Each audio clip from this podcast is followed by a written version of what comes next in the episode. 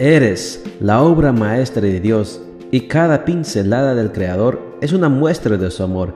Presentamos la lectura devocional para damas, Pinceladas del Amor Divino, escrito por Erna Alvarado Poblete en la voz de Ruth Vargas desde Estados Unidos para todo el mundo de habla hispana. Muy buenos días, querida amiga. El Señor te bendiga y te guarde. Hoy es jueves 16 de diciembre. El título de la matutina para hoy es En busca de sanidad. Nuestro versículo de memoria lo encontramos en Deuteronomio 7:15 y nos dice, El Señor alejará de ustedes toda enfermedad un estudio realizado en el año 2006 por el Ministerio de Sanidad y Consumo de Madrid, España, señala que existe una desigualdad en materia de salud por razón de sexo.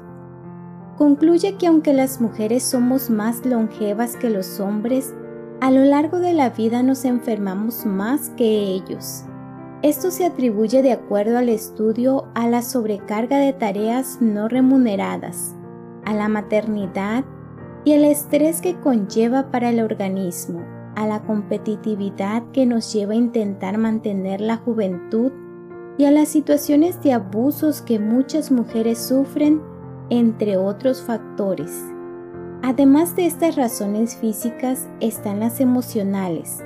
La naturaleza femenina es acumuladora de emociones, de recuerdos, de sentimientos, de pensamientos y de falsos conceptos, y por lo tanto está expuesta a una sensibilidad mental y espiritual mayor que los hombres, lo que también pone en peligro su salud. Muchas mujeres ocultan sus dolencias físicas, emocionales y espirituales, haciendo gala de una fortaleza que en realidad no tienen. Lo hacen para cumplir con su papel de cuidadoras hasta que las energías se agotan y llega el quebrantamiento. Si bien es cierto que esa es una realidad innegable, también es verdad que el milagro de la sanidad existe. Dios es el dador de la vida y de la salud. Tal vez hasta ahora no hemos sabido cuidar bien de nosotras mismas, pero no tiene por qué seguir siendo así.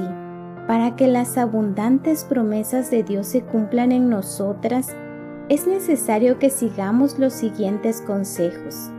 No ignores los principios de salud expresados en su palabra. Cuida los hábitos alimentarios. Provee a tu mente pensamientos de optimismo, confianza y fe.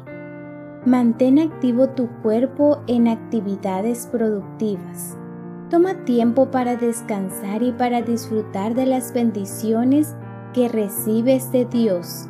Realiza actividades de servicio, contempla la naturaleza y disfruta de la cercanía de los tuyos.